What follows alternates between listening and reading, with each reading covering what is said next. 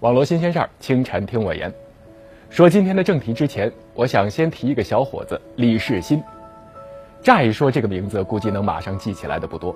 在星光熠熠的中国跳水梦之队里，他不是最耀眼的。咱把时间倒回到二零一一年的国际泳联跳水大奖赛俄罗斯站，在男子三米板的颁奖仪式上，因为现场技术人员出现了问题，国歌没播出来。小伙子在愣了一会儿后，站在领奖台上大声清唱国歌，不但化解了现场的尴尬，也感动了现场的很多人。网友们称他为“清唱国歌男”，更有人说，中国形象除了金牌，还有很多。类似的意外出现在上周世界女排大奖赛香港站的赛场上，来看看现场观众拍摄的视频。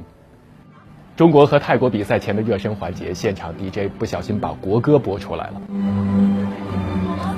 可以看见，身穿红色队服的中国女排姑娘们很快停下了动作，挺起身子，面朝球馆上方的国旗行注目礼。从画面上可以看见，球网另一边的泰国队员也停止了热身，近处的工作人员和远处看台上的观众全都站了起来。原本喧闹的场馆，这一刻只有国歌的声音。直到播放完，掌声四起。原本现场的一个失误，让我们看见了这样的一幕。这是对现场所有人的颁奖礼。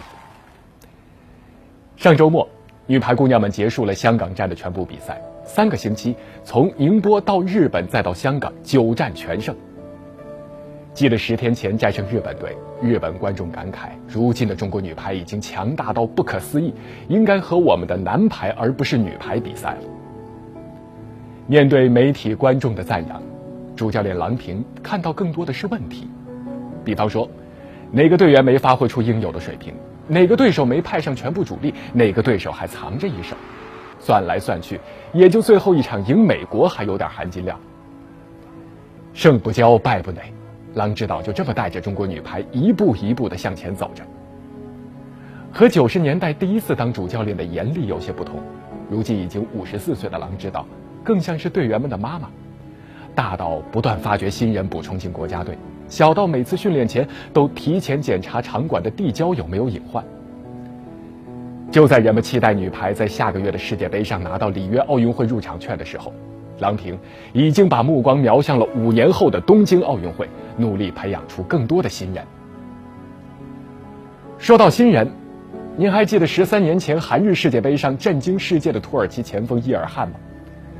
虽然当时作为新人，他只是土耳其足球皇帝哈坎苏克的替补，但正是他加时赛的进球，把土耳其带进了四强。更露脸的是对巴西的比赛，他面对世界第一左后卫卡洛斯的这记彩虹过人，成为足坛历史上最精彩的瞬间之一。